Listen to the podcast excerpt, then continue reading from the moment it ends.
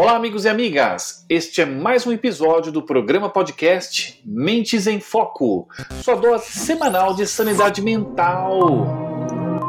Yesterday you said tomorrow, so just do it! Make your dreams come true! Just do it!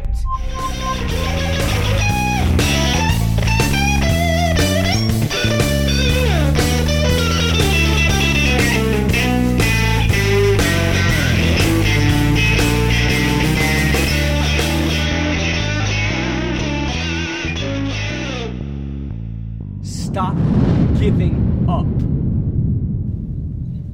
Estão presentes na mesa hoje esse apresentador que vos fala, Ivan Jacomassi, head de operações da Perfix Consultoria, e ela, a nossa CEO e fundadora, Josiane Freitas. Salve, Jô! Salve, Ivan! Salve, galera Mentes em Foco! E sempre conosco, a turma dos nossos Good Boys, Fábio Oliveira e Felipão. E aí, meninos, como vocês estão? E aí, Ivan? E aí, pessoal, Mentes em Foco? Bem-vindos a mais um programa, segunda temporada, fervendo, hein? Vamos lá! É isso aí, salve, salve, galera, Mentes em Foco! Bora lá! E galera, hoje o programa tá mais do que especial. Ele tá, inclusive, eu diria que nostálgico, porque nós temos aqui hoje conosco o grande Flávio Tavares. Ele que é o fundador e o idealizador de algo que não é um evento, é um movimento Welcome Tomorrow que é um processo super significativo, né? Nós tomamos é, consciência desse movimento em 2019, participamos, teve um baita impacto na, na nossa vida, a, as palestras, as falas, os insights, foi tanta gente bacana que a gente conheceu, tantas falas legais que a gente captou, né? Que isso causou uma transformação muito legal, inclusive foi a precursora do nosso programa, do nosso podcast. E a gente quer levar um pouquinho hoje de tudo aquilo de bom que o Flávio trouxe para nós. Nós queremos é, compartilhar também com os nossos ouvintes e também aproveitar, Flávio, para parabenizar pelo evento desse ano. O movimento, o Welcome Tomorrow em movimento estava bárbaro, super legal. Eu queria que você contasse um pouquinho mais sobre quem é o Flávio Tavares para os nossos ouvintes. Oi, Ivan, obrigado. Obrigado pelo convite. Um prazer estar aqui com vocês. Obrigado a Josiane. Antes de eu me apresentar, o Fábio Oliveira e o Felipe Oliveira são irmãos gêmeos, não? Gêmeos não, é, mas somos irmãos. É, porque tem o Fábio, o Felipe começa com F, os dois Oliveiras, o coincidência. Não é coincidência. É, realmente, ah, é criatividade. Esse programa tem um, um vínculo familiar enorme, viu? Tem marido e mulher no meio também, a coisa vai longe aqui. Que bom, muito bom. Eu sou o cara da família. Eu acho que. Se me perguntar quem é o Flávio Tavares, acho que é isso. Eu sou o pai do Rick, o pai do Teteu, o marido da, da Kiki, da Érica. Eu acho que quando a gente fica se reforçando muito nos currículos, na história do que a gente já construiu, é, eu, eu, me sinto confortável, sabe? É, parece que você está construindo uma história em cima do fazer e não do ser, né? Eu acho que eu sou fundador do Welcome to More, criei vários projetos legais, participei de construções de empresas muito legais no Brasil, mas eu acho que o que eu sou mesmo, ou a minha principal função, é ser pai do Rick e pai do Teteu. E agora, minha esposa grávida, tem gêmeos vindo aí. E por isso que eu brinquei com o lance dos gêmeos. Então tem mais dois chegando aí. A gente ficou surpreso com essa novidade aí, porque a gente já estava tentando o terceiro filho, a gente não imaginava que pudesse vir gêmeos. E minha esposa agora está esperando dois que a gente não sabe o que é ainda. Se é dois gurizinhos, duas menininhas. É, é isso. Aí sim, é, parabéns, dupla, hein? Parabéns, Família crescendo em dose dupla. Aí aumenta aí. esse lance da paternidade, né? Ô Flávio, você pretende é, continuar o processo aí de, de crescimento da família nos próximos anos ou não? Não, acho que quatro já é um número bastante né, desafiador aí para educação, para dedicação, para paternidade. Mas quem sabe, né, cara? Eu acho que é, filho é talvez é um dos melhores presentes que você pode viver ao longo da sua jornada. Né? Eu sempre falo que eu tenho o privilégio, através do Welcome to More, de vários projetos, de conhecer muita gente inteligente, mas ninguém ensina, me ensina mais do que os meus filhos sobre o que de fato importa né, na vida, sobre os valores que realmente importam. Então eu, eu, eu nunca me imaginei pai de tantos, mas agora que eu falei, tá, pra quem tem quatro, vai ter cinco, deixa, deixa na sincronicidade da vida. Sempre cabe mais deixa, um, né? Deixa pra, pra vida dizer. Olha, fi, né? Filho eu não sei, mas irmão é desafiador, viu, Flávio? é desafiador. Brincadeira, pá, tamo junto. É, Flávio, e você é um cara que é super coração, super do bem, a gente sabe disso. E aí eu queria aproveitar como primeiro gancho para a gente abrir esse bate-papo, eu queria que você compartilhasse com a gente um case que eu achei super legal no Como Tomorrow desse ano, que é o case da Dona Maria, né? Que eu acho que ele começa um processo de reflexão para os nossos ouvintes que é bem interessante. Você pode contar, por favor? A Dona Maria é uma história antiga, assim, acho que deve ter uns uns três, três anos, três a quatro anos, é, essa reflexão da, da, plataforma do Welcome to More, ela sempre nasceu, ou seja, desde o início, ela nasceu para ser um movimento e não um evento, né? Então a gente sempre quis que movimento ele tira as pessoas da inércia, faz com que as pessoas se movam. E, e um dos princípios básicos do Welcome to More, quando você olha para o futuro, é tentar despertar nas pessoas a importância delas agirem no presente. E essa ação no presente, para você se tornar um construtor do amanhã, está muito relacionado as percepções mais humanas que você tem que ter ao longo da sua jornada.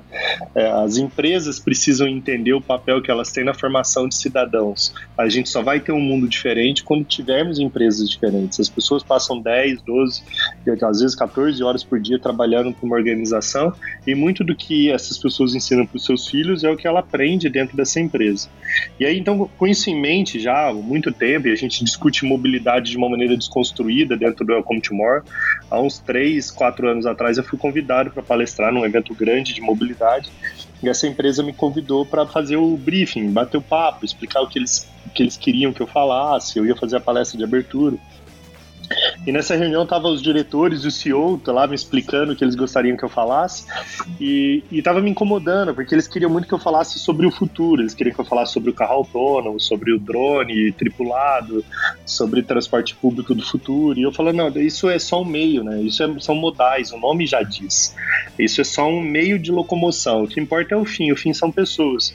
E eu estava explicando que eu queria falar sobre pessoas, sobre as necessidades que as pessoas têm não em relação à mobilidade, porque a questão da mobilidade, a maneira que nós nos locomovemos, não é a raiz. A raiz é o tempo. A raiz é o que você perde ou ganha ou investe o seu tempo ao longo da sua jornada. Ninguém acha ruim se deslocar do ponto A ao ponto B. O que você acha ruim é perder o tempo nesse deslocamento. E aí eu não conseguia, não estava conseguindo me fazer compreendido por eles em relação a isso e já estava quase uma hora de reunião e já estava ficando tenso já, porque eles estavam dizendo que, que eles gostariam realmente que fosse aquilo que eu falasse. E eu, e eu não estava me sentindo confortável. Eu tenho uma coisa que eu já, eu já devo ter sido convidado nos últimos 10 anos aí da minha vida, pelo menos umas 10 vezes para me retirar das empresas. Assim pelo menos umas 10 vezes. E até um número pouco, assim, perto das vezes onde que eu não abri mão das, da, da, dos meus valores e dos meus princípios. É, eu acho que muitas vezes as empresas conseguiram contornar e algumas não. Algumas falaram que gostariam que eu, que eu me pedisse para me levantar, porque eu sempre acreditei, compre, acredite no que eu acredito, mas é, depois compre o que eu vendo. Então, assim, compartilhar os mesmos valores sempre foi muito mais importante para mim do que você vender o que eu, o que eu tivesse vendendo, qualquer coisa que fosse. E nessa reunião, tava nesse, nesse pé, eu tava percebendo uma certa tensão, e entrou uma senhora para servir café. E quando ela começou a servir o café e água, eu pedi licença na reunião, eu comecei a conversar com ela, perguntei o nome dela, ela falou Dona Maria. Eu falei, ah, Dona Maria, quanto tempo a senhora trabalha aqui? Era uma empresa muito grande em São Paulo. Ela falou, ah, 35 anos. Falei, nossa, Dona Maria, 35 anos trabalhando nessa empresa. Falei, Dona Maria, me explica uma coisa: quanto tempo a senhora gasta é, casa, trabalho, trabalho, casa, se deslocando? Ela falou: Ah, meu filho, eu gasto muito tempo. Em média, eu gasto duas horas para chegar no trabalho e duas horas para chegar em casa. Eu falei, nossa, dona Maria, quatro horas deslocando. Eu falei, dona Maria, me explica uma coisa, como é a rotina da senhora? Falou, acordo às 5 horas da manhã, preparo o café da manhã dos meninos e saio às 6 da manhã. Chego, saio às 6 horas da tarde do trabalho, chego às 8 horas da noite preparo a janta, o almoço do outro dia, fico um pouco com os meninos e vou descansar. Aí eu falei, Dona Maria, vou fazer uma pergunta para a senhora e gostaria que a senhora não se constrangesse. Nesses 35 anos que a senhora trabalha aqui nessa empresa, alguém que está presente nessa sala de reunião ou em qualquer outro lugar dessa empresa se preocupou com a senhora, com o tempo que a senhora gastava se deslocando, quanto tempo a senhora gastava, onde a senhora mora, se essa logística funciona para a senhora ou não? Alguém se preocupou com o tempo que a senhora gasta se deslocando casa trabalho, trabalho, casa? Eu tive que perguntar três vezes, na terceira vez o presidente da empresa lá, o senhor, bateu na mesa porque ele estava mais curioso do que eu para ouvir a resposta dela. Fala, dona Maria! E a dona Maria só balançou a cabeça, negativamente. E eu levantei, dei um abraço apertado na Dona Maria, me despedi dela, voltei para a mesa e falei para eles: para mim não há legitimidade nenhuma numa empresa como a de vocês falarem de mobilidade enquanto vocês não aprenderem a cuidar da Dona Maria. O conselho que eu dou para vocês é vocês se voltarem para dentro e entenderem que existe pessoas aqui dentro da companhia que precisam tanto da atenção de vocês o quanto vocês querem dar para as pessoas lá fora. Eu falei, vamos fazer um combinado entre nós. O dia que vocês aprenderem a cuidar da Dona Maria, meu celular está à disposição, vocês podem me ligar e eu venho aqui, vai ser um prazer palestrar para o evento de vocês. Mas enquanto isso, eu prefiro não participar. E aí ficou Uau, um clima, ficou um clima pesado na reunião, ninguém sabendo onde olhar, e um diretor levantou, posso te acompanhar até a saída? Aí eu falei, claro e tal, me despedi de todo mundo de uma maneira meio constrangida, né? E aí esse diretor foi me levando até a saída em silêncio, assim. E eu fiquei preocupado porque era longe a saída. Eu falei, caraca, será que eu não sei onde é o caminho? Ele tá me levando para um quarto escuro, vai me prender e me deixar lá pro resto da vida. Pronto. Vai descobrir como é que a gente cuida das pessoas mal criadas, né? Vou tirar a limpa essa história aí. Aí não chegava logo essa saída e ele não, não falava nada, assim, silêncio, assim. E quando chegou na porta de saída, eu já tinha pedido meu táxi, ele me pediu um abraço. Ele falou: Posso te dar um abraço? E aí ele me deu um abraço apertado e disse: Eu também sou a Dona Maria disse no meu ouvido. Eu também sou a Dona Maria, com a voz emocionada, assim.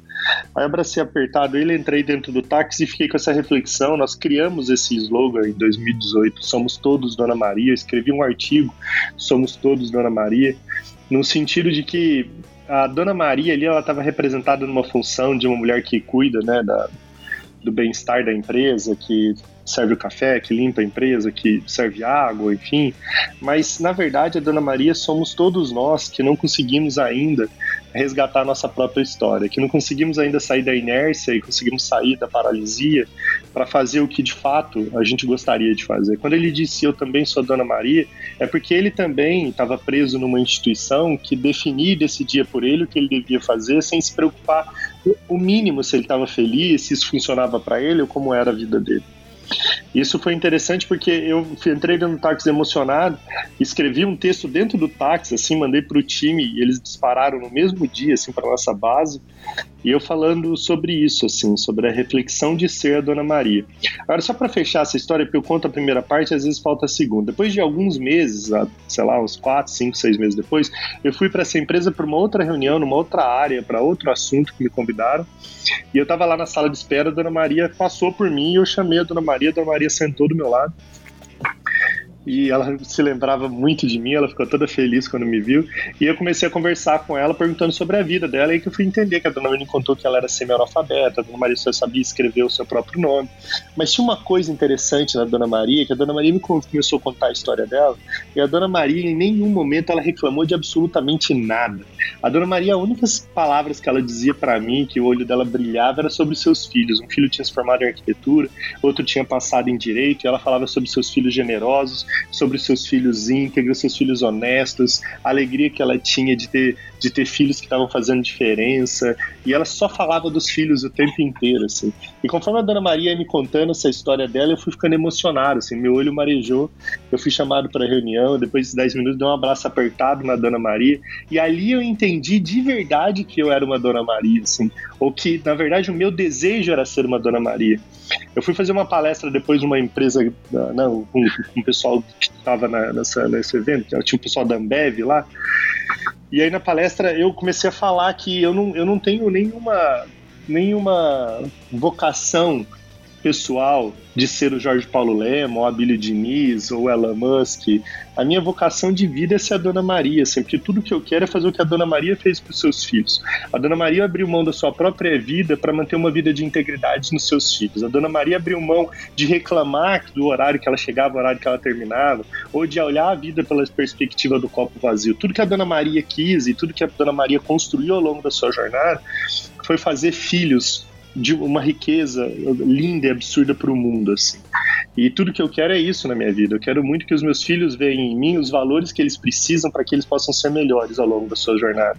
Eu não preciso ser bilionário, eu não preciso usar como exemplo essa, essa idolatria ao dinheiro que a gente vive muito na nossa sociedade, onde qualquer pessoa que ganha muito dinheiro, principalmente esses gurus da internet, aí eles viram os caras fora de série porque eles foram bem sucedidos do aspecto financeiro. Eu acho que a gente precisa, a gente deturpou muito o conceito de sucesso ao longo da nossa jornada. E aí eu estou fechando esse raciocínio só para falar a importância da Dona Maria na nossa jornada. A Dona Maria virou um ícone. Vocês ouviram essa história agora, mas sei lá, há três anos que a Dona Maria reverbera.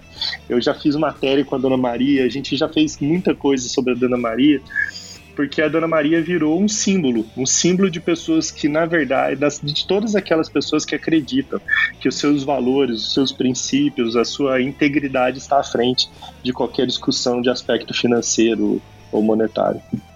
O Flávio, é fantástico ouvir você trazer esse depoimento. Para mim, eu acho é até emocionante, na verdade. Acho que não tem quem não fique sensibilizado essa questão da idolatria pelo dinheiro que a gente vive hoje, ela é muito forte, acho que ela é muito marcante. Tanto que, se você olha, a maior, a maior parte dos livros que o pessoal vai taxar como best-sellers, os tops de venda, que são aqueles que são baseados em comportamentos de pessoas altamente eficazes ou outras variáveis que eles usam para classificar, você sempre vê por trás é, pessoas que têm um sucesso financeiro atrelado, né? Essa é uma métrica que o mundo usa, usa muito para medir as pessoas qual que é o resultado financeiro que elas atingem. Isso não faz sentido quando a gente pensa em evolução, em um ser humano melhor, em, na, no próprio conceito de felicidade, né? Num, e, e, isso, essa história que você trouxe, ela tem muito a ver para mim com o conceito de acolhimento das pessoas dentro da, da empresa e de humanização, né? principalmente com aquelas pessoas que acabam sendo até a maioria da pirâmide, mas que elas ficam, entre aspas, na sombra, né? Que são as pessoas que muitas vezes não são notadas, como é a Dona Maria, o seu José, o seu Paulo, são todos aqueles personagens que muitas vezes sustentam a organização, mas que a organização às vezes não, não retribui com o mesmo olhar e acolhimento é, com relação a eles, né? É, que é o, o, lado da humanização nas empresas. Como é que você vê essa, essa questão da humanização hoje? É, eu acho que assim, a gente está, como você bem disse, repleto de Donas Marias e seu João, seu José, seu Joaquim, seu Manuel, cheio de pessoas que não vão ter livros escritos sobre ele, que não vai ter filmes produzidos sobre a história deles, que eles não vão estar tá no Instagram com um milhão de seguidores fazendo lives para as pessoas assistirem, mas que na verdade são essas pessoas que constroem muito do que a gente deveria aprender ao longo da nossa jornada. A gente deturpou muito, como eu disse, essa questão de perceber a construção do sucesso. Eu sei que quando eu falo, e muitas vezes as pessoas já me questionaram, é como se eu fosse um universalista, que todo mundo nasceu para ser igual e a vida. Eu, eu acho que é mais profundo do que isso. Eu adoro uma frase do Simon Sinek que ele diz o seguinte: que grandes líderes sacrificam números para salvar pessoas. Líderes medíocres, líderes pequenos, eles sacrificam pessoas para salvar números. E querendo ou não, talvez as pessoas, algumas pessoas. Que estejam ouvindo a gente agora ainda vive essa perspectiva de sacrificar pessoas para salvar números. E, e tá tudo bem para eles, né? E tá tudo bem para ser assim, tipo, ah, não, é porque é, precisamos salvar o EBITDA, gente chegar no resultado final. E aí, quando eu digo isso, quando eu trago uma frase dessa, ou quando eu cito a Dona Maria, fala, ah, mas então todo mundo agora é paz e amor, quer dizer, que como se a, a, a, o que gira o mundo fosse a questão financeira. E o que eu entendo na minha vida, eu já criei quatro, cinco empresas, já vendi três negócios, todas as coisas, minha esposa diz isso, ela fala, Flávio não trabalha se não tiver propósito na frente, não trabalha, para ele tem que ter propósito. E é verdade isso, só que eu nunca deixei de ganhar dinheiro fazendo isso, entende? É, é uma questão isso que eu acho mais interessante no mundo. Às vezes as pessoas acham que precisam correr.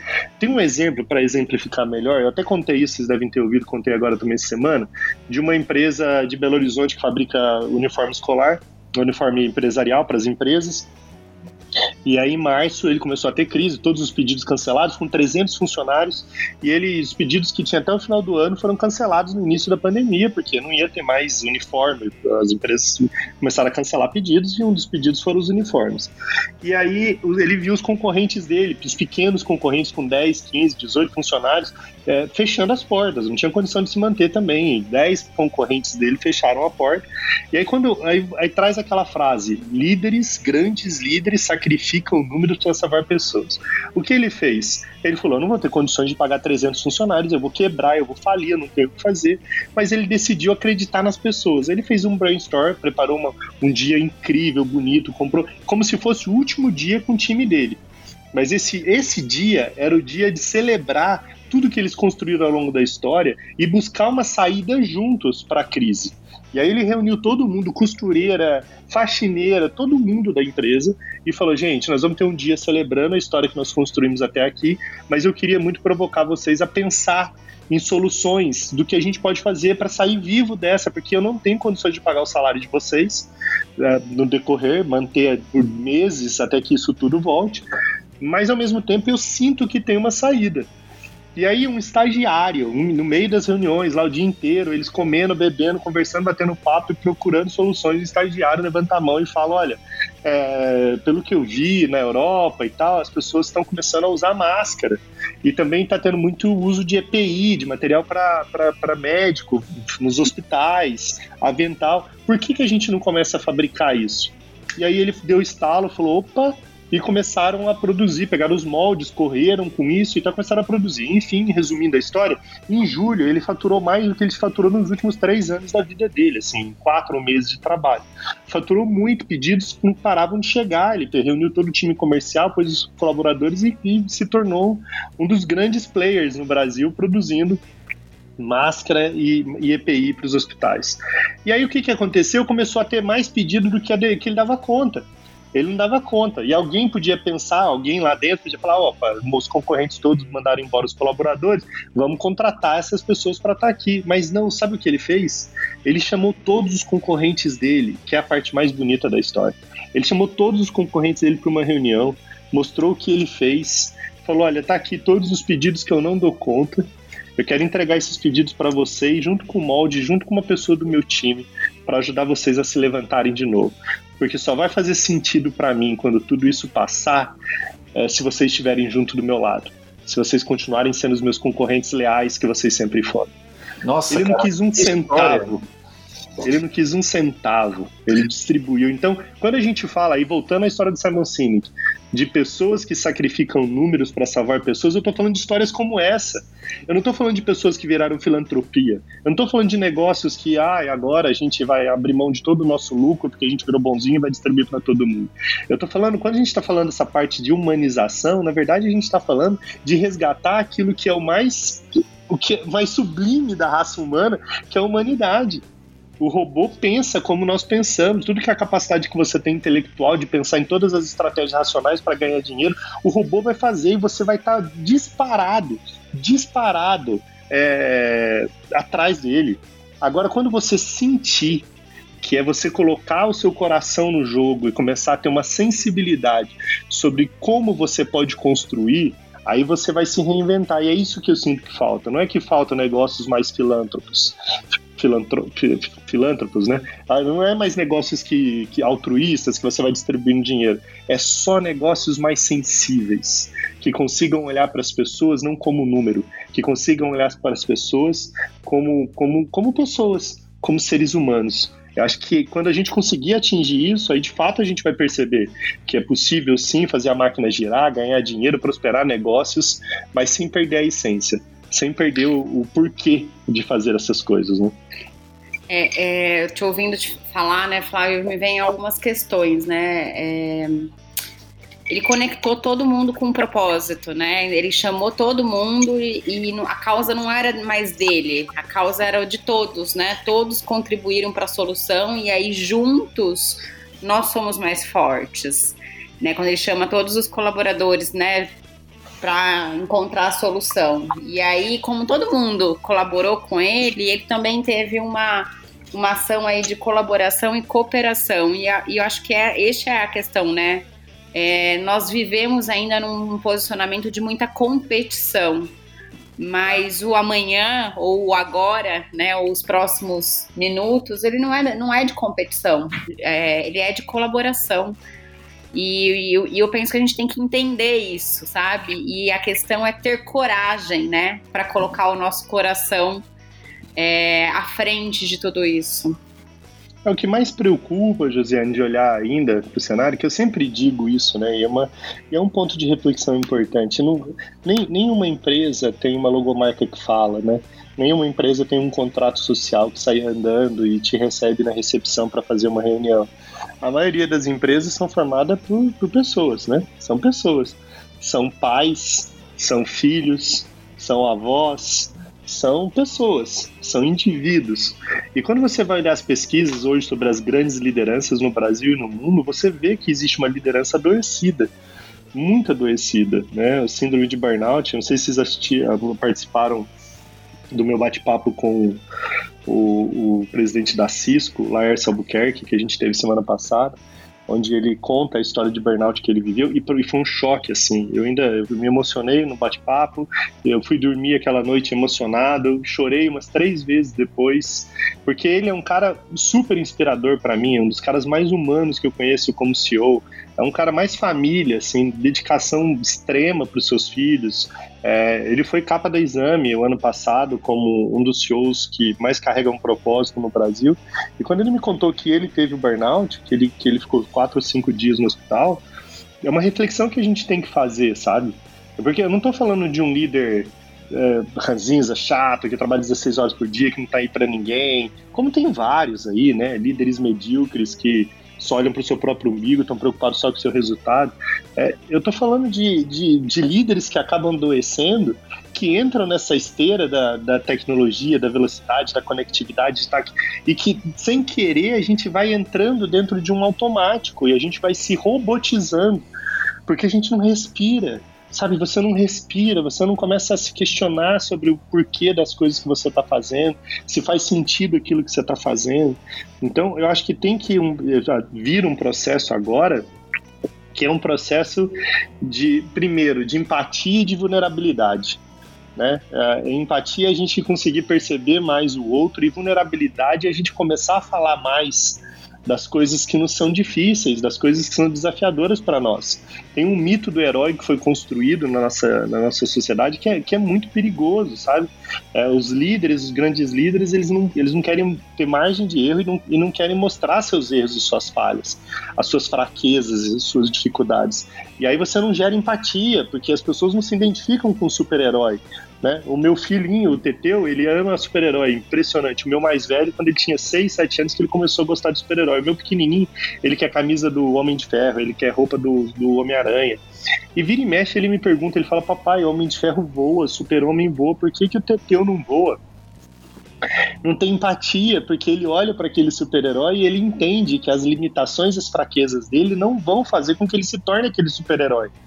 Porque o que ele vê dos super-heróis é a força. O que ele vê dos super-heróis é a capacidade de voar, de fazer as coisas. E é isso que a gente criou na nossa geração, uma geração de Marvel, de DC Comics, né? Que é a galera que fica aí é, se colocando como super-heróis. E a gente precisa quebrar isso. É mostrar mais a vulnerabilidade de lideranças, de gestores, das dificuldades, das fraquezas que existem, para que a gente possa ser mais construtivo e mais colaborativo através dessa empatia, através de olhar e falar: isso foi o que esse líder fez. Esse líder disse: eu não tenho a resposta. Eu não tenho a resposta. Você reuniu todos os colaboradores e falou: eu preciso da ajuda de vocês. Eu fui palestrar o ano retrasado, numa crise que teve aí, acho que quatro anos atrás, não lembro, no Brasil, tanta crise, numa empresa de cosméticos, e aí terminei minha palestra lá, um dos diretores me chamou e tal, falou agradecendo, falou que legal, sua palestra foi ótima e tal. E ele, aí eu falei, aí, como é que vocês estão aí? Ele falou, não, tá tudo bem, porque por causa da crise, as pessoas passam mais maquiagem, as pessoas compram mais tal, a gente, na verdade, aumentou 30% nosso faturamento, porque as pessoas ficam com medo de perder o emprego, quem está desempregado tem que gastar com maquiagem para ir para entrevistas e ficar bonita, as mulheres e tal, e a gente aumenta, aumenta nosso faturamento em crises como essa. Eu falei, olha que interessante, aí eu tive uma curiosidade, falei, mas eu vi outro diretor comentando comigo antes da palestra que vocês tiveram que reduzir 25% do quadro de colaboradores. Aí ele falou: não, Flávio, isso é estratégia. A gente aproveita o discurso da crise para conseguir aumentar o nosso resultado. E a gente manda as pessoas embora para enxugar a empresa, né, porque a gente tem a desculpa: a desculpa é a crise. Mas na verdade os nossos números nunca estiveram tão bons. E olha, isso é uma puta sacanagem. Mas é que acontece no geral. Se a gente parar, é, é isso, cara. E aí, ninguém chega pro seu João, pra dona Maria e explica para ele: olha, uh, o porquê, né? Você manda embora, é a crise, tá tudo bem, é, é, números. Então eu acredito que o grande desafio começa, eu tenho essa, esse dilema comigo, o grande desafio começa na iniciativa privada. Eu acho que se a gente quer um país melhor, a gente precisa de empresas melhores. Se a gente quer cidadãos melhores, a gente precisa de líderes melhores. E eu acho que as empresas têm um papel muito significativo e relevante nisso. E eu acho que quanto mais líderes a gente despertar para essas questões, é, mais empresas transformadas existirão. Porque essas empresas são reflexo da sua liderança. Entende? A empresa não é um, um, Quantas empresas que não tiveram um líder legal, ou inverso? Um líder legal humano, que a empresa era incrível, ele saiu, entrou um cara chato e tal, mudou a cultura inteira. Você vai seis meses depois, não é mais a mesma empresa. Ou inverso tá um líder ranzinza, chato, medíocre, egoísta, o cara que tá nem para ninguém. Aí de repente ele sai entra um outro líder lá, mais humano, conectado, e a empresa muda, a atmosfera muda, a empresa muda. Então, ainda o foco são as pessoas, né? Não, não é a empresa em si. É, Flávio, eu concordo plenamente com a sua fala de que as empresas, principalmente as privadas, é, têm esse papel importante de de trazer para as pessoas, né, de, de, conectar as pessoas no sentido mais humanizado, com empatia e tudo mais. É, mas ainda é muito grande o, o desafio de, de, muitas empresas é, a conseguir até entender isso e muito, ainda mais transpassar isso para os seus colaboradores. É, como que você vê que, é, que essas empresas é, como elas podem superar essa dificuldade de, de transformá-las em empresas humanizadas? Então, eu, eu, sabe uma coisa, quando, esse, quando a gente usa esse termo humanizado, eu lembro da, dos, quando você vai no hospital e, e tem um selo lá, esse hospital é, é, é humanizado. Às vezes remete mesmo. Aí você fala hospital humanizado, mas teve algum dia que ele não foi, né? É, quando é? Eu não, eu não queria ter ido nesse hospital quando Ô, ele Flávio, não era deixa eu contar, deixa eu contar uma situação que eu vivi esses dias. É, minha mãe tá passando, tava passando por um problema de saúde, eu estava acompanhando ela é, nos hospitais, ela foi fazer um exame e eu estava esperando ela fazer o exame, estava observando, né, a, o que tinha no, no painel lá de, de comunicado. Aí tinha, eu até tirei, até tirei foto. Tinha uma avaliação de desempenho é, paciente certo, é, via certa, medicamento certo, é, no horário certo, anotou, anotou no prontuário e tal, nove pontos. Eu fiquei imaginando assim, imagine só essa situação é, é para mim é óbvio que o paciente tem que ser certo, o medicamento tem que ser certo, a via tem que ser certa, né? Eu, eu só consegui imaginar, Jô, um robozinho trabalhando lá, sabe, tipo aqueles, aquele do, dos Jetsons lá, aquela, tipo aquela empregada dos Jetsons uhum. lá. E ela vai até o quarto, pau, pau, faz tudo, anotou, deu o um remédio, colocou lá, foi é, embora, acabou. E assim, isso é, imagine, mas imagine só, você precisar criar uma, uma avaliação de desempenho baseado em pontuações para que o medicamento seja ministrado de uma forma adequada. É, é no mínimo arriscado. E, e, eu fico até preocupado que ela tirou 9, não 10, hein?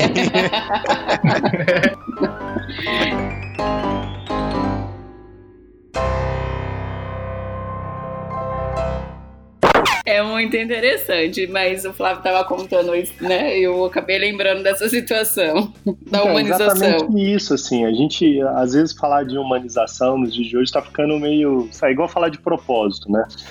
É, tá, tá, meio, sabe, quando vira uma, um balaio de gato, parece que tudo isso. O que, que é ser humanização? Parece que. É eu acho interessante, porque no fundo, o que, que nós somos, né? Nós somos seres humanos. Então, a gente devia se tratar como de forma humana. Assim, a gente é humanizar. Acontece que o termo parece que ficou tão desconectado de nós, esse lance de ser humano, que a gente acha assim, nossa, mas o que é uma empresa que vai entender a humanização? Eu acho que não, cara. Empreende quem tem humanização entende que são feitos de pessoas, que não são números, não é? Eu acho que tem tantos cases legais, assim, no mundo de empresas que conseguiram mudar o, o seu mindset, o seu feel set, a sua maneira de pensar e a sua maneira de sentir, que começaram a construir projetos que são diferentes, assim, né? E, e, e quando eu falo de mudar as empresas, eu acho que eu, eu, sempre separo em três etapas, é que a gente não descobre propósitos, né, significados, né, vamos trocar a palavra. Você, você cria significados ao longo da sua jornada, porque tu, nós somos seres múltiplos ao longo da sua jornada, nós não somos o mesmo. É, eu não sou o mesmo Flávio de 10 anos atrás, de 3 anos atrás, eu não sou o mesmo Flávio da semana passada, assim. A gente, na verdade, vai caminhando e esse quebra-cabeça que somos nós, eles vão se conectando com as peças que nos são entregues ao longo da nossa, do nosso caminhar. Então, assim, esse, esse significado, esse propósito que vai sendo gerado, ele é gerado na caminhada. Então, talvez uma das coisas que a gente precisa, a primeira, é esse despertar né? É um despertar para a vida, de, de atenção às Donas Marias, atenção às peças que estão lhe sendo entregues e que estão te ajudando a construir novas versões de você mesmo. E quando você vai nessa caminhada mais atento, mais, mais desperto, você começa a criar novos significados de acordo com a maturidade que vai sendo despertada em você. Então, eu acredito que nós somos criadores de propósito a partir do momento que a gente se descobre. Então você não descobre o propósito, você descobre você ao longo da sua caminhada. E, e empresas é o mesmo é o mesmo rito assim, porque é o terceiro elemento depois que você cria propósito, significado, você cria movimentos, né? Então vocês começaram, vou dar um exemplo de vocês. Vocês estavam numa jornada buscando né, a perfix, posicionamento de mercado, como que vocês crescem e vocês começaram a entender quem são vocês né? O que, que vocês querem, os porquês e tal. De repente vocês vão num evento ano passado, aí a Josiane assiste um workshop lá sobre o podcast e fala uma maneira de expressar as coisas que a gente acredita pode ser através do podcast. Vocês criaram o podcast e já está na segunda temporada. Então vocês criaram algo que gera muito significado para vocês e que tem uma audiência que fica ansiosa esperando para ouvir, para participar porque vocês criaram algo que gera significado, vocês criaram um propósito. O Mente Sem Foco ele pode virar um movimento. Hoje ele é um podcast. Amanhã ele pode virar um podcast, pode virar uma plataforma, ele pode virar uma série de coisas, ele pode criar um Mente Sem Foco e as pessoas se conectarem com o Mente Sem Foco porque elas querem se mover junto com o Mente Sem Foco. Eu, eu acho que dentro das companhias é esse mesmo rito.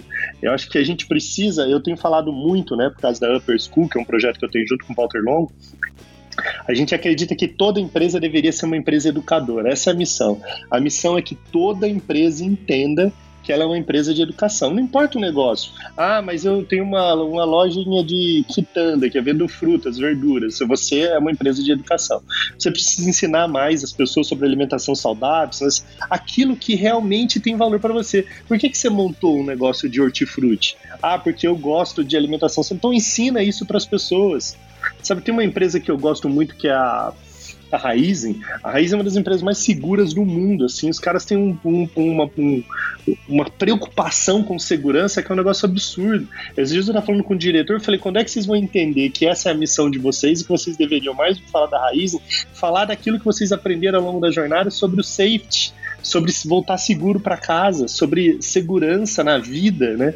Vocês aprenderam tanto sobre isso, não está na hora de ensinar isso para fora, sabe? Eu acho que quando você começa a dar essas causas tem o projeto do Blake Markowski. O Blake Markowski é o cara que criou a Tons. Um dia ele estava caminhando na Argentina, americano, passando por um bairro pobre na Argentina. Ele viu umas crianças descalças, foi conversar e ele descobriu, para surpresa dele, que existiam no mundo crianças que nunca tiveram calçado na vida. E ele estava num dilema sobre montar uma empresa. Ele falou: Já sei, vou montar uma empresa que é uma fábrica de calçados. E aquele dia ele já começou a empresa dele a Tons, e ele começou com uma missão do One for One. Para cada sapato que ele vende, ele doava um. O, o, em 10 anos, o Blake ele doou 80 milhões de calçados. Ele doou 80 milhões de calçados. O que quer dizer que ele vendeu 80 milhões de calçados. Todas as vezes que eu vou nos Estados Unidos, que eu vou numa loja da Tons, eu quero comprar. Olha, um Nike no, no outlet lá nos Estados Unidos custa 50, 60, 70 dólares. Um sapato da Tons na loja da Tons custa 120 dólares. Eu pago 120 dólares no sapato que deve ter metade do custo da Nike, deve ter e eu pago 120 dólares porque eu sei que aquele, aquele sapato está ajudando uma criança que não tem. Quem distribui esses calçados são os colaboradores do Atons. Ele reúne os colaboradores em missões seis vezes por ano E eles vão para a Índia, vão para a África levar sapato, cataloga as crianças, 80 milhões de calçados doados. Então, quando você entende a sua missão, quando você entende aquilo que gera significado, por isso que o papel do líder é importante, você contagia outras pessoas. Então, o processo de humanização não é você ser bonzinho. O processo de humanização não é você, ah, deixa eu perguntar para todo mundo como ele está. Tá. Isso, na verdade, é o, é o mínimo, é o básico. Tratar as pessoas com respeito, entender a, quanto tempo as pessoas gastam se deslocando casa trabalho, entender sobre o tempo e sobre a vida de quem trabalha com você, isso é o básico. Você não pode achar que uma empresa que faz isso, ela falar que eu sou uma empresa humana. Uma empresa humana é que consegue canalizar isso para gerar diferença por onde ela passa no mundo e não importa com que, não importa o tema que ela escolheu, importa que aquilo tenha sentido para ela. Eu lembro que na empresa de tecnologia que, que eu era sócio, que eu, que eu saí agora, eu peguei essa empresa do zero, a gente levantou, ela se tornou uma das empresas mais relevantes do Brasil no setor que a gente atuava. A gente respirava isso. Não tinha uma semana que eu não reunia todos os time, o time inteiro. Eu, saí agora, estava com 180 funcionários, né? Quando a gente começou, começou com cinco funcionários. Não tinha uma semana que eu não reunia todo mundo, que a gente não criava ações, que eu trazia a família de todo mundo dentro da empresa. Eu alugava cinema e levava todo mundo, que eu queria que todo mundo estivesse na mesma página, que todo mundo respirasse o mesmo ar das causas que a gente tinha. E a gente sempre falava que muito mais importante que o mais importante, muito além dos negócios, a gente queria ser relevante, nem o maior nem o melhor, relevante para os nossos clientes, relevante, relevante para os nossos colaboradores. E como consequência, a gente cresceu muito depois disso. Mas eu lembro de um amigo meu que ele vendo essa história toda e que para mim foi um super case o que a gente fez ali, ele falou: "Flávio, você tem certeza que as pessoas de fato respiram esse propósito que você tanto fala?" Aí eu falei, cara, difícil, né? A empresa crescendo, muitos colaboradores, eu me esforço muito para isso, mas não sei. E aí um dia ele visitou a empresa, ele era de São Paulo, ele visitou a empresa, a empresa fica em Londrina, e aí ele entrou dentro da empresa, foi lá dar uma volta e tal, e depois ele falou, posso tomar um café? Foi tomar um café, fiquei esperando na sala de reunião, e ele foi andar na empresa. Aí ele foi lá na área de TI, ele pegou o cara que estava mais encostado, assim, tipo, que ele falou, pô, esse cara aqui não vai saber me responder isso. E ele chegou para esse cara e falou assim, viu, você sabe por que, que você trabalha nessa empresa? Por que, que você trabalha aqui? Aí disse que o, o, menino virou para ele e falou assim: Olha, por que eu trabalho aqui eu não sei direito. Eu estou todo mundo falando um monte de coisa aí que é super legal, mas eu não sei direito. Mas uma coisa eu sei: que eu estou fazendo algo relevante com a minha vida. Que eu não estou aqui por acaso. E quando ele voltou com essa resposta para mim, eu falei: é isso. Essas pessoas talvez não vão saber responder de fato e de maneira concreta o que, que a gente está querendo construir, sabe, para o mundo. Mas se ele já entende que ele está ali fazendo alguma coisa relevante com a vida dele, ele já, na verdade, não só é, respirou o propósito da companhia, mas como ele está transpirando isso. É isso que ele fala em casa. O orgulho dele chegar em casa e contar essas histórias. Eu falei para vocês que eu fui mais de 10 vezes aí, pelo menos 10 vezes sendo pedido para retirar das empresas de várias empresas, de várias empresas. Uma empresa, só fechar essa história, não sei quanto tempo a gente tem, é, uma empresa gigante também, eu estava lá conversando com vários diretores, e aí eles me contaram que um, um, um, uns seis meses antes, um colaborador esqueceu de puxar o freio de mão do carro, o carro desceu, bateu numa praça, uma pracinha, e atropelou duas crianças, uma de 8, uma de 12 anos, e a menor morreu porque o cara esqueceu de puxar o freio de mão. E aí eu falei, caraca, eu fiquei chocado com aquela história. Era uma mesa, uma, uma, reunião com vários diretores. E aí, de repente, depois que eles me contaram essa história, a reunião continuou e eu vi o CFO da companhia falando com o vice-presidente. E o cara perguntou para ele quanto foi a indenização que nós pagamos para essa família. Aí o cara falou um milhão de reais. Aí ele falou, puxa, um milhão. E quanto que era a pólice de seguro? Aí ele falou, ah, 200 mil. Aí ele falou: Caraca, tipo, nós tivemos um prejuízo de 800 mil, mas você já fez a revisão para a gente aumentar a pólice de seguro? Quando ele falou isso, na hora eu parei a reunião, as conversas que estavam, eu estava com minha mochila, levantei minha mochila e perguntei: Quem é pai aqui? Quem é pai? Só desculpa, diga, quem é pai? Aí a maioria dos diretores levantou a mão. Aí eu falei o seguinte: eu tenho um milhão de reais aqui dentro da minha mochila. Eu queria que vocês anotassem o endereço de vocês num papel, que eu tô indo agora comprar o filho de vocês lá na casa de vocês. É só anotar o endereço aí que eu vou lá buscar. Porque se uma companhia como vocês encara um problema como esse, gravíssimo que vocês tiveram, de uma criança de 8 anos que perdeu a vida, e vocês acham que o maior problema que vocês têm é a pólice de seguro, porque vocês tiveram um prejuízo de 800 mil reais na indenização de um milhão, e vocês acham de fato que um milhão vai substituir a vida de uma criança de 8 anos para essa família, é porque vocês devem tratar os seus filhos da mesma maneira. Então vocês anotem o endereço de vocês aqui, que eu vou lá comprar o filho de vocês por esse mesmo milhão de reais que vocês estão comprando a vida de uma criança de 8 anos.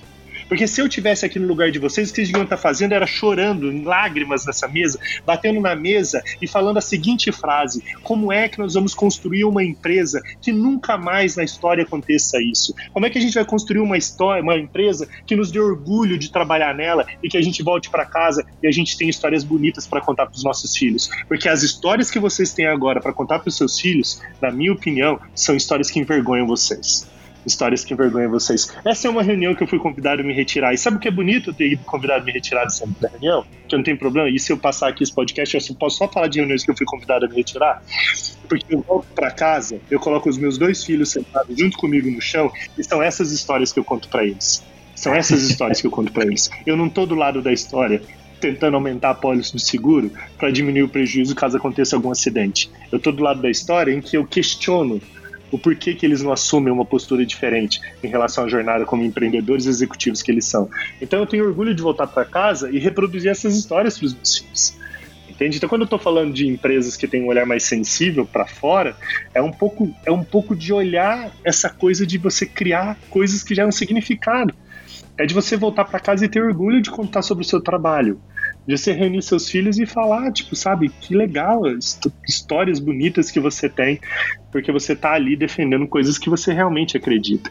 O problema é que a gente deixou de acreditar muito, né? A gente se robotizou. Então tem que trazer a humanização e a palavra humanidade, infelizmente, ela tem que ser é, resgatada porque o que aconteceu é que nós viramos robôs, entendeu? A gente acorda de manhã, trabalha, vai pro escritório, faz o que você tem. Aí está falando do hospital, quer dizer, isso é uma função que um robô vai fazer tranquilamente. Agora, sentir e colocar o coração e ter um olhar mais sensível, um despertar para construir coisas com significado, até a, frase que o Walter Longo, que eu citei umas três vezes dele, né? Se em 1969 a gente tivesse inteligência artificial e tecnologia, com certeza a gente iria para a Lua, né? De uma forma muito mais rápida que a gente foi, de uma mais eficiente que a gente foi. Mas eh, a gente não iria com tecnologia nenhuma para a Lua se alguém não sonhasse para a Lua. O sonhar é humano, né? Esse, o, o chegar à Lua é, é o robô, é a tecnologia. Mas se ninguém sonhasse, Quer dizer, então a gente precisa voltar a sonhar, precisa começar a exercer mais é, as, as, soft skills, né, que são as power skills, não são soft skills, as power skills, que são as skills mais humanas, né, ser mais generoso, ser mais altruísta, ser mais criativo, é, ter um olhar mais sensível para os outros e para a vida, empatia, são tantas coisas que a gente se perdeu ao longo da nossa jornada, que na verdade é um resgate delas. Ô Flávio, eu acho super interessante ouvir a sua fala, eu até fiz uma reflexão aqui. É, você comentou sobre a tecnologia. É interessante que lá na década de 60, de 70, com muito menos tecnologia, o ser humano foi para a Lua, porque ele tinha muito mais sonho de ir para lá, de estar lá. É, mas se a gente olhar agora os últimos, os últimos anos, eu não sei de cabeça qual foi o último ano em que um homem pisou na Lua. Mas hoje, com muito mais tecnologia, nós não vamos mais para lá porque deixou de ser um sonho, né? Não se tem mais interesse em estar lá. Então, o sonhar é mais poderoso do que a própria tecnologia, né? E aí você usou duas palavrinhas que eu queria que você explorasse. Você falou de robô, falou de coração, e tem uma frase sua que eu acho super emblemática e legal que você diz: é, em terra de robô, quem tem coração é rei.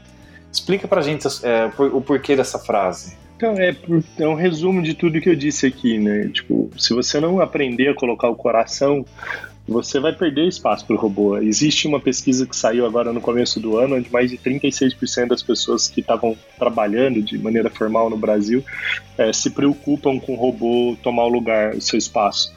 E tem razão, essas pessoas têm que se preocupar mesmo. A tendência é que o robô vá vir e vá tomar muitos empregos que existem hoje. Só que o robô vai tomar o emprego de quem não é humano, né? É de quem já se robotizou.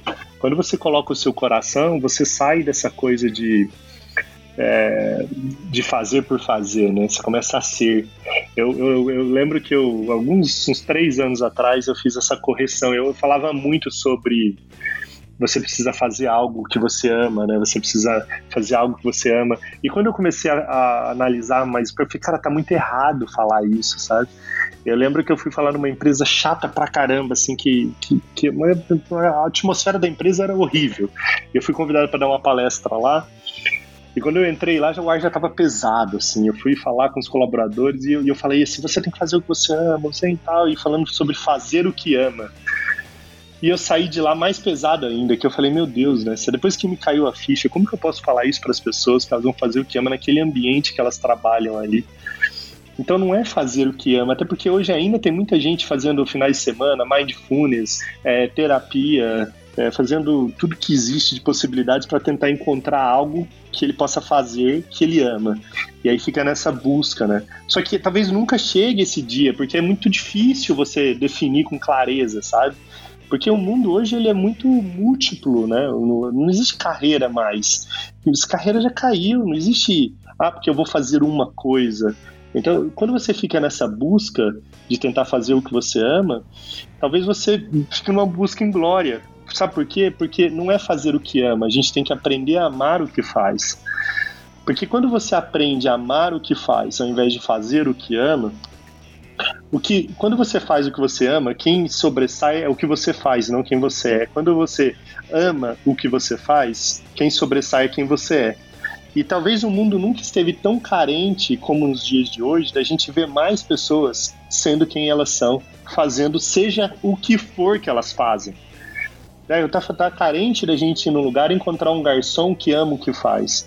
Tá carente você parar num posto para abastecer seu carro e ter um frentista que ama o que faz. Porque se ele decide amar o que ele faz, ele brilha para você porque ele coloca o coração de forma plena naquilo. Quando você vai em qualquer lugar, tá, tá, tá, difícil a gente encontrar essas pessoas que colocam plenamente o coração naquilo que elas fazem, porque o que se destaca é isso. Eu lembro um grande amigo meu, há muitos anos atrás, ele era garçom, e ele era o melhor garçom que existiu. O, o sonho da vida dele não era ser garçom, mas ele, o que ele fazia, ele fazia com amor. Ele colocava o coração. Então ele era o melhor garçom que tinha no restaurante. Assim, ele colocava o coração, perguntava o nome, se preocupava com as, se preocupava com as pessoas. Ele, ele decorava seu nome, ele anotava o que você comeu, ele se preocupava muito com as pessoas. E um dia ele era muito elogiado, era o que recebia a maior é, gorjeta do restaurante. E um dia ele estava lá atendendo uma pessoa, do mesmo jeito que ele atendia a Dona Maria ou qualquer rico que fosse no restaurante. E aí terminou esse atendimento, o cara deu o cartão para ele e falou: Olha, eu quero que você vá na minha empresa amanhã, porque eu quero marcar um bate-papo com você. E quando ele olhou, era o presidente brasileiro da Renault, que estava indo visitar uma concessionária, esse, esse caso de Londrina, e, e falou: Olha, eu quero que você vá amanhã na concessionária, porque eu quero conversar com você. Ele foi até lá e não, ele foi contratado no dia. Ele falou: Eu nunca vi um atendimento como o seu, eu quero te contratar. E ele começou como como limpador de carro, ele foi indo, foi indo, foi indo, enfim. Hoje, depois de 15 anos dessa história, ele é um dos diretores mais renomados da Renault. E tudo começou porque ele colocou o coração naquilo que ele fazia. Então não importa para quem está ouvindo a gente o que você faz. Talvez você faça algo que você fala, ah, eu não queria estar tá fazendo isso, que chato. Aprenda a colocar o seu coração no que você está fazendo, porque só assim as pessoas perceberão o potencial que existe dentro de você para fazer algo diferente do que você faz hoje. Se você passar a vida reclamando, ai, mas eu não queria, ah, mas eu queria estar tá fazendo outra coisa, ah, porque não é isso que eu amo e tal. Não é isso. A vida é sobre ser, não sobre fazer. E para ser, você tem que aprender a colocar o seu coração naquilo que você faz, independente do que você faz. Porque só assim o mundo vai perceber quem você é. E quando o mundo descobrir quem você é, aí oportunidades vão surgir. E quem sabe um dia você não vai fazer algo que você fala: Meu Deus, eu nasci para fazer isso. E aí você, você vai ter a conjuntura mais perfeita, né? Que é você colocar o coração em algo que você realmente é apaixonado por fazer. Mas enquanto esse dia não chega, não vamos perder a oportunidade de colocar o nosso coração em absolutamente tudo que nós fazemos. Porque essa é a diferença do ser humano em relação ao robô. Por isso que vem a frase: em terra de robô, quem tem coração é rei. É isso aí, muito monstro mesmo. Nossa, eu adoro escutar tudo isso que você fala. Também tem aquela outra frase, como que você, que você fala aquilo lá que, eu acho legal também, ô Flávio? Do. Não lembro como que é, tem duas alegrias na vida. A primeira é quando você nasce, como que é isso mesmo? É, que existem os dois dias mais importantes da sua vida. O primeiro dia é quando você nasce, e o segundo é quando você descobre o porquê você nasceu. Por que você nasceu, né? Que são os dois dias mais importantes da vida, né? Nossa, e... é muito monstro essa frase, mexe comigo. Você é louco. Tem uma frase que eu gosto também, que a maior tragédia de um homem não é quando ele morre, sim quando ele deixa morrer dentro dele aquilo que ainda vive. Eu acho que a maior tragédia que a gente vive não é o dia que a gente vai partir desse mundo. A maior tragédia é quando a gente está deixando morrer dentro do nosso coração o que ainda está vivo. E o que está vivo é a expressão mais bonita que existe dentro do nosso coração. É a nossa capacidade de sonhar, a nossa capacidade é. de, de, de, de, enxergar a vida, sabe, por vários ângulos mais humanos, mais sensíveis. E você não precisa ser tipo CEO, diretor, fazer diferença, né? É isso, não precisa. Aliás, esse papo de liderança, assim, se falar CEO, então é uma, é uma. Brasil ainda é meio provinciano essa discussão, né? A cada vez mais que eu conheço CEOs, cada vez mais que eu conheço CEOs, cada vez mais eu me apaixono pelas Dona Maria, entendeu? Cada vez mais eu fico pensando que a questão da Dona Maria para o CEO, a diferença era tão pequena, entendeu? Que é uma questão de oportunidade mesmo, assim, é o cara que ele ele conseguiu fazer um pouco mais, assim, conseguiu ter uma oportunidade melhor, ele teve mais sorte e ele chegou lá. É, a gente precisa desconstruir um pouco essa coisa é, meio quase de colônia, sabe? Tipo assim, o CEO, esse é o diretor e tal. Eu acho que o mundo está cada vez mais horizontal. Talvez os CEOs nunca precisaram tanto, tanto dos seus colaboradores, seja a Dona Maria, seja o, o supervisor, o gerente, como nos dias atuais. As empresas precisam compreender cada vez mais essa, essa desmistificação do papel do líder, sabe? Cada vez mais a gente tem um olhar mais horizontalizado. Porque é isso, é isso que vai ajudar a construir companhias mais fortes, companhias mais humanas e, e companhias que queiram de verdade gerar algum tipo de significado e de relevância para a sociedade. O Flávio, você sabe que no Welcome Tomorrow, no Welcome Tomorrow a gente teve grandes, grandes é, acontecimentos, né? É, para nós a gente está trazendo, remetendo a 2019, porque realmente foi um marco, né? O podcast nasceu lá e um, um movimento que a gente vem trabalhando aí já há um ano, que é um movimento do Vista-se de Humanidade, que é justamente para trabalhar essa essência das empresas mais humanas. Nós aqui dentro da Perfix temos olhado para isso de uma forma diferente e esse movimento também nasceu dentro do Welcome to More. É, então, assim, a nossa gratidão é imensa, né? E, e, é como você disse, é um movimento. Então, nós estamos juntos nessa desde 2019, a gente tem acompanhado e, e a cada momento que a gente tem aí de oportunidade de participar. Eu estive no, no, na mentoria também do Next Level é, e sempre existe um aprendizado, sempre existe algo que a gente aplica no nosso dia a dia e com certeza isso tem feito a diferença na nossa vida e a gente gostaria de levar isso para a vida, gosta, gostaria e quer e estamos fazendo isso, levando para a vida de algumas pessoas. Mas antes de mais nada, né? é, eu digo sempre que a gente precisa arrumar a nossa casa, começar, a começar em nós, né? Tem a, a música é, que fala, né? A começar em mim, que o Gun traz muito isso, o Renan fala sobre traz essa música. Então, todo esse movimento e tudo isso que a gente está falando, a começar em mim. É, eu acho que faz é demais assim o sentido e, e conecta demais com que nós queremos e o, o que nós acreditamos que nós precisamos viver a cada dia. É muito legal e eu fico assim super orgulhoso de estar fazendo esse podcast aqui com vocês, porque é, vocês são a expressão mais viva daquilo que a gente sonha fazer, né? Que quando a gente fala em ter movimento é fazer com que pessoas se movam junto. E quando eu ouço a história de vocês, que vocês se moveram a partir de gatilhos, né, e de provocações que vocês é, perceberam ali no Welcome to More que de alguma forma isso despertou vocês para esse movimento, para vocês saírem da inércia e começarem a construir novos projetos, novos sonhos, é, eu, eu fico muito orgulhoso e feliz, porque é para isso que eu nasci enquanto pessoa e acho que foi para isso que o to More também nasceu. Acho que é para para ter histórias como a de vocês. A gente nunca se preocupou e nem se preocupa em catalogar essas histórias. A gente sempre foi muito provocado a isso, assim. O Welcome to More de 2019, quando terminou, eu recebi mais de 500 e-mails em menos de 24 horas com histórias dessas 500, assim, a grande maioria de chorar quando você lê. E muita gente fala, mas você tem que escrever sobre isso, tem que provocar, tem que colocar nas redes sociais. Tem... E eu falei, não é para isso, entendeu? A, a, história do Welcome to More não é para provocar pessoas a se moverem, a gente pegar essas histórias, envelopar elas e falar, olha o que, que o Welcome Tomorrow fez. É, não é isso, sabe? Eu acho que quando. Acho que eu sei que tem centenas de histórias como a de vocês espalhadas por aí. E só pelo fato de conhecer uma, né, aqui conhecendo de vocês, eu conheço muitas, mas pessoalmente estando agora falando nesse podcast de vocês, já é um motivo de orgulho, assim, que quando eu compartilho com o meu time, todo mundo respira fundo, respira fundo e fala, é isso, entendeu? É isso. É, eu lembro uma vez, só para fechar, eu fui fazer uma palestra que aí falando sobre o, o tema para mim no Welcome to More esse ano agora que passou, esse agora foi o amor, né? Eu, eu tive um bate-papo com o Renan e com o Dante muito bom uns dias antes, e essa coisa de, do amor, por que, que a gente não olha as coisas com amor?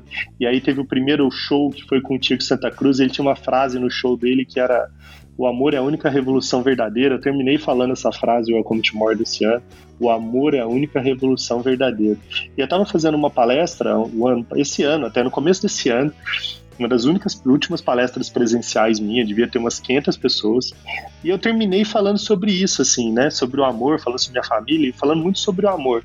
E aí me veio um sentimento, assim, de que talvez pudessem ter pessoas ali que nunca se sentiram amadas na vida.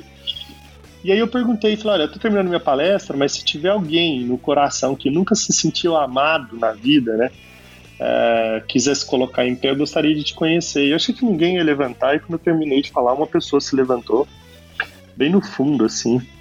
Eu larguei meu microfone no chão e fui até essa pessoa e dei um abraço é, mais apertado que eu pude dar em alguém. E essa pessoa chorou muito. Mas o mais bonito dessa história, né, foi no comecinho de, do ano, é que das 500 pessoas, pelo menos 100 pessoas abraçaram a gente. Eu falo com vontade de chorar de lembrando da cena, assim, porque começou a juntar pessoas e foram abraçando, abraçando, abraçando. Quando veio, a gente tinha, sei lá, quase 100 pessoas é, abraçadas. Tem uma foto linda sobre esse momento. E talvez essa pessoa que recebeu esse abraço nunca tenha se sentido tão amada. A vida é sobre isso. É, só consegue aceitar outras pessoas, aquelas pessoas que foram aceitas, só consegue curar outras pessoas, aquelas que foram curadas. E você só vai conseguir amar o que você faz, amar outras pessoas a partir do momento que você é amado. Entender a dinâmica do amor ao longo da nossa jornada vai ser talvez o grande combustível para que a gente possa realizar coisas que sejam de fato relevantes. Não importa onde, não importa, seja no seu trabalho, seja na sua família, seja com seus filhos, seja na sua casa. Entender o amor como um combustível de movimento é o que vai levar cada vez mais longe, né? E que esse longe não seja a perspectiva de ser grande, ou nem a perspectiva de ser melhor. Que esse longe seja a perspectiva de ser relevante de que através do amor que brota em você, as outras pessoas possam se contagiar também. Então que esse podcast seja aí uma, um bálsamo de amor, né? Que vocês continuem derramando sobre a vida de outras pessoas aquilo que vocês mais acreditam. E por amarem isso e por colocarem o coração nisso, com certeza o movimento que a gente teve sobre vocês, o impacto que a gente teve sobre vocês, vocês já tiveram e continuarão tendo sobre muitas outras pessoas. Histórias como a que vocês estão me contando agora vai ser cada vez mais natural que pessoas contem para vocês também. Essa é a dinâmica do movimento. É que a gente se movimenta, vocês se movimentam junto e a partir do seu movimento outras pessoas se movimentam junto e é nisso e a partir disso que a gente consegue construir um mundo diferente, um mundo melhor. Fantástico, Flávio, fantástico. Você gostaria de acrescentar mais alguma coisa antes da gente partir para o encerramento?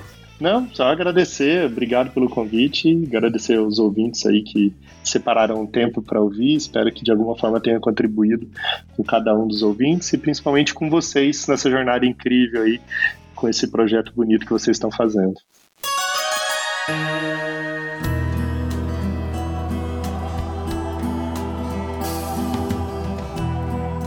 Queridos ouvintes, esperamos mais uma vez ter trazido até vocês as reflexões necessárias Pegue aquilo que fez sentido hoje e guarde. E aquilo que não fez, passe para frente. Mas o importante é sempre ouvir e refletir sobre diferentes pontos de vista. É isso aí, Ivan. Concorde ou discorde, mas acorde.